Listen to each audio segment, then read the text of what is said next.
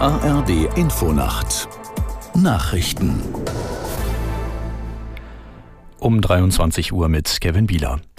In der italienischen Küstenstadt Venedig hat sich am Abend ein schweres Busunglück ereignet. Laut Behörden kamen mindestens 20 Menschen ums Leben. Aus Rom Jörg Seißelberg. Venedigs Bürgermeister Brugnaro spricht von einer immensen Tragödie. Am Unfallort biete sich eine apokalyptische Szene.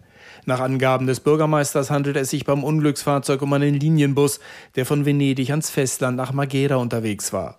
Auf einer Schnellstraße habe der Bus auf einer Brücke in Mestre aus noch ungeklärter Ursache die Fahrbahnbegrenzung durchbrochen und seit circa zehn Meter in die Tiefe gestürzt. Der Bus sei in Flammen aufgegangen. Bei den Passagieren im Linienbus handelt es sich nach Angaben von Bürgermeister Brugnaro überwiegend um Berufstätige, die nach Feierabend auf dem Weg von Venedig nach Hause waren. Etwa 700.000 Menschen haben in Hamburg mit einem zweitägigen Bürgerfest den Tag der deutschen Einheit gefeiert. Am zentralen Festakt in der Elbphilharmonie nahmen die Spitzen von Bund und Ländern, weitere Politiker und prominente Gäste teil. Aus Hamburg Susanne Röse. In den Festreden ging es um Gemeinsinn und Zusammenhalt in Krisenzeiten. Dazu müsse jeder einen Beitrag leisten, mahnte der noch amtierende Bundesratspräsident und Hamburgs erster Bürgermeister Peter Tschentscher. In der Hamburger Innenstadt feierten Bürgerinnen Bürgerinnen und Bürger aus ganz Deutschland in freundlicher und entspannter Atmosphäre den Tag der deutschen Einheit. Bei Sonne, Wind und gelegentlichen Regenschauern war die Festmeile gut besucht.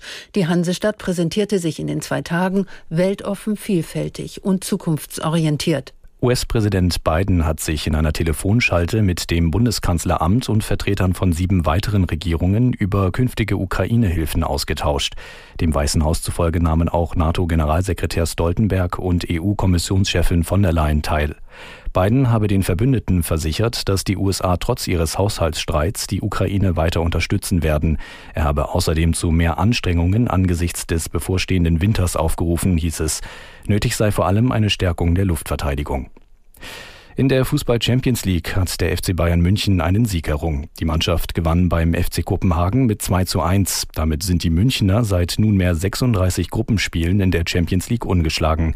Zuvor hatte Union Berlin das erste Heimspiel seiner Vereinsgeschichte in der Champions League verloren.